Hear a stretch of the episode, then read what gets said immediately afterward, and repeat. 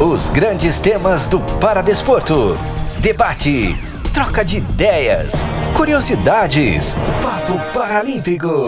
O podcast oficial do Comitê Paralímpico Brasileiro. Um oferecimento das loterias Caixa. Olá, seja muito bem-vindo e bem-vinda ao Papo Paralímpico. Eu sou Adelmo Ferreira e hoje temos assuntos muito importantes para conversar. O fim do ano se aproxima e, para fechar 2021 com chave de ouro, o Comitê Paralímpico Brasileiro organizou em novembro as Paralimpíadas Escolares e, no início de dezembro, o Festival Paralímpico Loterias Caixa. Ambos os projetos fazem parte da Diretoria de Desenvolvimento Esportivo do CPB. Foram paralisados em 2020 por conta da pandemia de Covid-19 e retornaram agora após dois anos. As Paralimpíadas Escolares chegaram à sua 14ª edição neste ano e aconteceram em São Paulo, no Centro de Treinamento Paralímpico na região do Jabaquara. Ao todo, 902 atletas participaram da competição, que envolveu 13 modalidades. São elas: atletismo, basquete em cadeira de rodas, formato 3x3, bocha, futebol de 5 para cegos, futebol de 7 para paralisados cerebrais, goalball, judô, natação, para badminton, para taekwondo, tênis de mesa, tênis em cadeira de rodas e vôlei sentado. Entre os dias 23 e 26 de novembro, as crianças e adolescentes colocaram em prática o que treinaram nesses últimos anos e representaram seus estados da melhor forma possível. Ao final, São Paulo se consagrou campeão pela nona vez. Lembrando que participaram da competição 24 estados mais o Distrito Federal. Apenas Alagoas e Minas Gerais ficaram de fora. E para falar mais detalhes sobre esta competição, Giovana Marques conversou com Ramon Pereira, diretor de desenvolvimento esportivo do CPB. Confira agora o que rolou nesse bate-papo. Oi, Ramon, seja muito bem-vindo ao Papo Paralímpico de hoje. Tudo bem, eu estou aqui à sua disposição. Bom, vamos começar falando agora sobre as escolares, que chegou nesse ano na sua 14ª edição e reuniu 902 alunos em todas as regiões do Brasil. Ramon, como que foi coordenar essa grande competição aqui no CT Paralímpico, depois de dois anos e com as restrições sanitárias que esse momento exige? Então, a nossa expectativa também foi muito grande, né? Após a pandemia, nós ficamos com bastante medo, né? E receio de não ter uma adesão tão grande às Paralimpíadas Escolares. Mas foi o contrário. Nós só tivemos ausência de dois estados, né? No caso, Alagoas e Minas Gerais. Né? Tivemos mais de 900 atletas em 13 modalidades. Isso para a gente foi muito importante realizar esse ano, né? Em relação a 2019, né, nós tivemos uma pequena baixa. Em 2019, nós tivemos um pouco mais de 1.200 atletas, mas certamente em 2022 nós vamos superar, inclusive, esse número. Mas teve algum desafio maior por ter restrições, por ter o distanciamento, essas coisas que referente à pandemia? Com certeza, né? em todos os lugares nós tivemos álcool gel, né? inclusive não tivemos abertura e encerramento da forma que nós sempre realizamos, né? com aglomeração. Quer dizer, todos os atletas, técnicos staff juntos fizemos online, né? com um número bem reduzido e mantendo exatamente os protocolos do Estado de São Paulo. E tudo deu certo no fim das contas. Certíssimo. Né? Eu acho que foi excelente a Paralimpíada Escolar tanto para os participantes quanto para a gente. Né? Aconteceu de forma bem serena e com tudo que foi planejado foi realizado. E quais foram os principais destaques dessa edição? Além de tudo, a gente teve a estreia ainda do Para Taekwondo também, né? Com certeza, né? essa modalidade vem crescendo muito no Brasil. Embora nós as inscrições ainda foram um pouco tímidas, né? 11 inscritos, inclusive quatro inelegíveis, mas certamente a Paralimpíada Escolar é um fórum que a gente motiva as modalidades, certamente para a preparação no futuro desses atletas para representar o Brasil. Até porque as Paralimpíadas Escolares é quase que a preparação da base do esporte paralímpico brasileiro, né? Com certeza. E percebemos que no nosso regulamento desse evento, né, existe a obrigação dos estados em fazerem a seletiva estadual. Então nós estamos dizendo aqui, nós estamos fazendo uma seletiva da seletiva, porque o que dá continuidade a esse projeto é o projeto Camp, em que nós selecionamos os melhores atletas da Paralimpíada Escolar para dar um tratamento diferenciado, um tratamento de alto rendimento a esses selecionados, né? que esse ano vão somar 131 atletas de todas as modalidades. Então, a Paralimpíada Escolar, o objetivo dela é exatamente esse: preparar esse aluno que vem participar e tenha um desempenho diferenciado para levá-lo certamente à seleção brasileira. E você falou agora do camping. Como que fica a programação para 2022? Ele já acontece no começo do ano? Já vocês já estão se preparando para isso? É, na última semana de janeiro a gente já está se preparando. Já mandamos inclusive todas as solicitações de autorização para os atletas selecionados. E em breve sairá exatamente a lista dos convocados.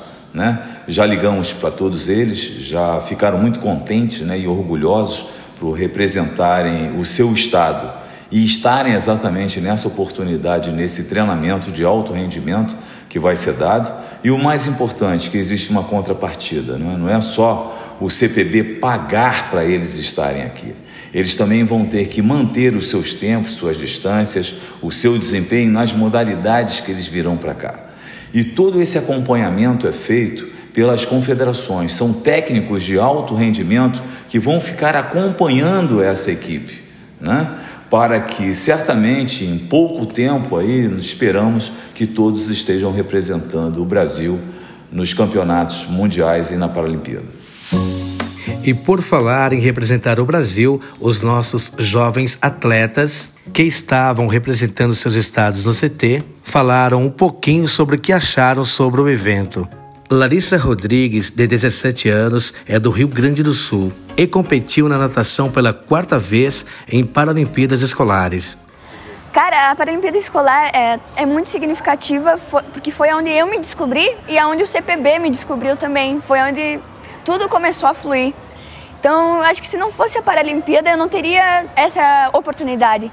Se fosse para ser, com certeza teria outras competições. Mas a foi a Paralimpíada escolhida. Então, foi onde tudo fluiu, onde todo mundo me descobriu, onde eu me descobri também. Então, a Paralimpíada tem muita importância para mim. E tá sendo triste me despedir, me despedir da Paralimpíada, mas tá, me divertindo muito, aproveitando cada segundo também. Agora ouçam o Samuel Oliveira, de 16 anos, que também é da natação, mas representa o estado de São Paulo. As Paralimpíadas Escolares é tipo uma visão para as pessoas que estão começando. Igual a mim, eu comecei a competir nas Paralimpíadas Escolares e é mais uma forma de se destacar, porque tem muitos atletas, é, começa de 12 anos, né, dos 12 aos 17, que nadam muito bem, mas não tem olheiro, sabe? Então eu acho, para mim, né, ponto de vista, eu acho que serve para isso, para as pessoas se destacar, é, não só na natação, mas no atletismo, no basquete, cadeira de rodas, em vários esportes. Eu acho que é a principal, né? E também para mim, né, que já é o terceiro ano, para se divertir, né? É uma competição mais boa, não tem aquele frio na barriga. É, eu tô aqui para pelo menos tentar diminuir meus tempos, conseguir fazer o meu melhor e ter várias amizades, né? O esporte paralímpico não para. E logo que as Paralimpíadas Escolares acabaram, já tivemos no final da semana seguinte o Festival Paralímpico Loterias Caixa. Na manhã do sábado, dia 4 de dezembro, mais de 8 mil crianças e adolescentes em 70 cidades brasileiras participaram de atividades lúdicas inspiradas em modalidades paralímpicas a ideia desse evento é incentivá-los a iniciar no esporte de maneira assertiva e prazerosa. Bom, e a melhor pessoa para falar sobre esse projeto, que começou em 2018 e teve agora em 2021 sua terceira edição, é também o Ramon Pereira. É, Ramon, organizar o Festival Paralímpico, um evento que aconteceu em 70 cidades diferentes ao mesmo tempo, não deve ter sido uma tarefa muito fácil para vocês. Como que foi todo o processo de escolha da cidade, dos locais de evento e de toda a programação? Organizar um festival dessa grandeza, claro que não foi fácil, e ainda mais à distância, né? porque todos foram realizados no sábado de manhã, no sábado do dia 4 de dezembro, né? e todos seguindo exatamente um cronograma. Né? Cronograma esse que começou 8 e meia da manhã e acabou o meio-dia, né? Com três atividades e todos os alunos tendo a vivência dessas atividades. Então isso para a gente é muito rico, né? E não foram atividades fechadas, né? Na verdade, cada núcleo escolheu as suas três atividades. As atividades que são mais praticadas é, em seus municípios e localidades. Então, organizar isso nos deu um pouco de trabalho, mas a equipe que foi selecionada, com um coordenador logístico, um coordenador técnico e três professores, em cada localidade, foi muito importante. E também ter feito reuniões periódicas com todo esse grupo, dando assessoria e orientando quanto às atividades, também foi muito importante. Por isso, a nossa meta, que era de atender 7.500 crianças, nós passamos de 8 mil crianças, na verdade, 8.430 crianças. Então, foi um grande sucesso essa manhã de sábado, né? Com certeza, e com uma divulgação muito grande, porque a comunicação do CPB, e aí eu agradeço muito a vocês, né? fez o contato com as emissoras locais, que deram todo o apoio, todo o suporte. Sabemos que sem a divulgação, muitos desses alunos ainda ficam dentro de casa. As famílias ainda não têm todo o entendimento de que o esporte, sendo uma das ferramentas, ela vai melhorar muito a vida dessa criança. Então, com o apoio da comunicação do CPB, foi muito importante que quase todos os núcleos nós tivemos a meta alcançada que era de 100 crianças. E assim como a gente já falou nas escolares sobre a importância de a gente formar uma base de alunos, de atletas, qual que é a importância do Festival Paralímpico na formação dessa base do esporte paralímpico brasileiro? Então, quando a gente pensa que nós estamos provocando essa criança a fazer esporte, e quando eu também afirmo através de muitos relatos que grande parte dessas crianças procuram clubes, associações, certamente vem um efeito cascata. Como? Ele vai para a associação, ele vai treinar, ele vai fazer a seletiva estadual para representar o seu estado nas Paralimpíadas Escolares. E certamente, se ele for também muito bem, ele vem para o projeto Camping. Então você percebe que é uma sequência de fatos que nos leva exatamente ao objetivo maior do CPB, que é exatamente o esporte de alto rendimento. Também é importante salientar que as crianças que, por exemplo, ingressam num clube, no centro de referência, assim por diante, não são dispensadas. Não é porque não vai ser um atleta de alto rendimento que ela vai deixar de ter o seu atendimento. Isso é muito importante, respeitando inclusive a decisão de cada um deles. E o dia do Festival Paralímpico não teria sido tão divertido se não fosse a presença de medalhistas paralímpicos em algumas cidades brasileiras. Luísa Fiorese, da equipe feminina de vôlei sentado, que conquistou a medalha de bronze nos Jogos Paralímpicos de Tóquio, estava em Colatina, no Espírito Santo, e contou sobre sua primeira experiência no evento. É o meu primeiro festival paralímpico, né? Então está sendo incrível tanto para mim, mas eu sei que é uma experiência ainda melhor para todas essas crianças, né? Eu acho que não só pessoas com deficiência, mas também as pessoas sem deficiência de entender o que é inclusão de fato, de entender que a inclusão ela não é só construir rampa e fazer calçada acessível. Inclusão é isso daqui, é pessoas com deficiência jogando com pessoas sem deficiência e todo mundo entendendo o que é o esporte paralímpico, entendendo que o esporte paralímpico ele está aqui para incluir, ele está aqui para que a gente possa ser capaz, ele está aqui para que a gente possa conseguir fazer tudo o que a gente quer fazer. Diretamente de Vera Cruz, na Bahia, o campeão paralímpico Cássio Reis, do futebol de 5, compartilha com a gente a felicidade em participar do Festival Paralímpico. A alegria é enorme, a satisfação maior ainda e saber que toda a nossa caminhada ela está servindo de inspiração é, para a sociedade como um todo. Isso é de uma relevância gigantesca. Tá? Eu me sinto muito honrado em fazer parte disso. Agradeço demais a todos os envolvidos na realização do evento. Parabéns CPB, parabéns a Vera Cruz, né, que é o local onde nós estamos agora. E com certeza os frutos desses eventos virão.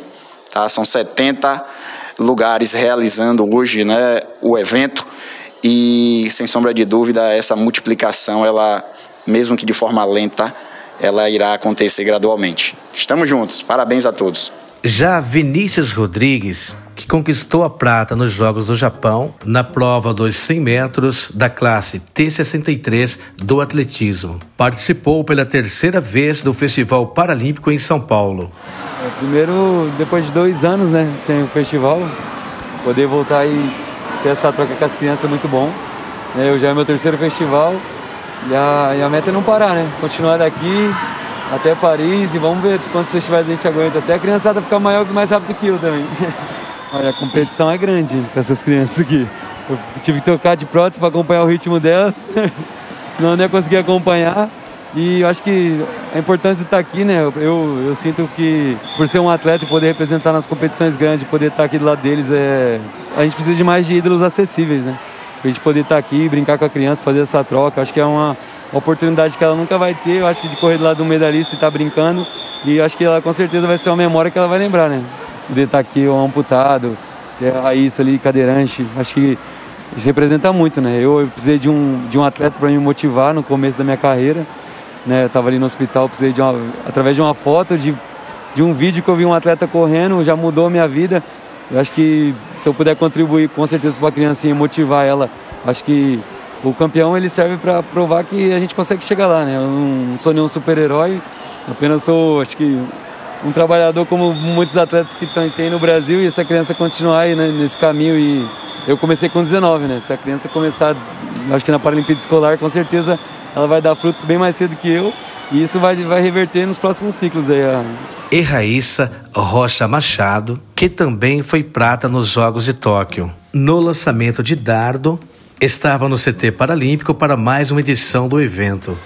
Oh, minha mãe sempre, sempre, ela me colocou para fazer tudo dentro de casa. Ela não me criou dentro de uma bolha, né? Como muitos fazem ainda. Cria a criança com deficiência é dentro de uma bolha, achando que ela, que ela pode se machucar, pode sofrer. Mas o conselho que eu dou é liberte essas crianças, sabe? Eu acredito que como aconteceu comigo. Hoje eu moro sozinha.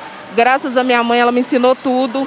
E acredito que todas essas crianças, se for valorizadas e se for criadas, que elas podem ser uma pessoa normal como todas as outras, acredito que tem muito futuro. Por falar em paz, Tatiane Oliveira acompanhou seu filho Marcos no Festival Paralímpico de Manaus e falou um pouco da importância do evento para eles. Meu nome é Tatiane, sou mãe do Marcos Antônio, ele é T20 e treinamos na Vila Olímpica.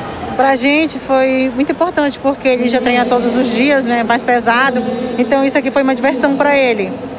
É, ele se distraiu, passa um pouco do que ele já aprendeu para as outras crianças, então foi ótimo. Também em Manaus, o professor Sérgio Lazareno compartilhou com a gente suas impressões sobre este dia de atividades paralímpicas. Professor Sérgio Lazareno da Silva Cruz, professor de atletismo paralímpico, Manaus, Amazonas, Brasil. É assim, para mim é, um, é uma descoberta, é um celeiro mesmo. É, eu agradeço que o Comitê Paralímpico tenha essa disponibilidade, essa ação, que é daqui que a gente vem e acaba vendo, fazendo uma, o que a gente chama de uma triagem para um garoto que pode ir direto para a Vila Olímpica treinar. Vocês acabaram de entrevistar o Jefferson. Vamos torcer para um bom atleta do ciclismo, da cadeira de roda, dentro de uma pista de atletismo. Então, Parabéns ao Comitê Paralímpico, porque o evento é de atingir um público que no dia a dia a gente não vê. Hoje eu saí daqui com cinco atletas, cinco garotos que dá para trabalhar para o ano que vem. Quisera eu, se dar tudo certo, em, em fevereiro estar tá participando do nosso Nordeste com eles, já do Comitê Paralímpico, para ter uma ideia se eles realmente vão desenvolver ali a capacidade de serem atleta. Eu tenho um grupo chamado Sérgio Esporte, que aí, depois que ele começa a vir, o grupo vai e faz como se fosse uma cota. É uma cota, uma colaboração para que ele possa vir. E aquele que mora mais próximo, um exemplo, é, vou dar um exemplo aqui, o Klemer mora perto, professor, eu vou buscá-lo. E aí, aos poucos, aí sim, aí depois eu consigo, dentro do grupo, uma forma de locomovê-lo para trazer para Manaus. Agradecer ao Comitê Paralímpico por abrir essa oportunidade, a professora Shirley, que recebeu e coordenou todo o projeto, a Universidade do Amazonas também, a Fundação Vila Olímpica, que fez o suporte, o Espaço Arena da Amazonas, aqui a Arena Amadeu Teixeira, porque essa é a hora que a gente vem e vê. E a presença de vocês que vão divulgar isso, vão botar Manaus mais à frente um pouquinho para que todo mundo veja, tá bom? Para finalizar o episódio de hoje, gostaria de falar que os projetos Atleta Cidadão, voltado para o desenvolvimento educacional dos atletas, e Educação Paralímpica para profissionais do esporte paralímpico, tiveram ótimos resultados e grande alcance em 2021 após um ano de sucesso em suas atividades. Eles já estão prontos para 2022, com novos cursos e programas. Acompanhe o nosso site cpb.org.br para novidades. Além disso, acompanhe a gente em nossas redes sociais. No Instagram, arroba OCPBOficial, no Twitter, arroba CPBOficial e no Facebook, Comitê Paralímpico Brasileiro. Por hoje ficamos por aqui. Muito obrigado pela companhia ao longo deste ano. Estaremos de volta em 2022 para falarmos muito mais sobre o esporte paralímpico. Eu sou Adelmo Ferreira e esse foi mais um episódio do Papo Paralímpico. Até a próxima!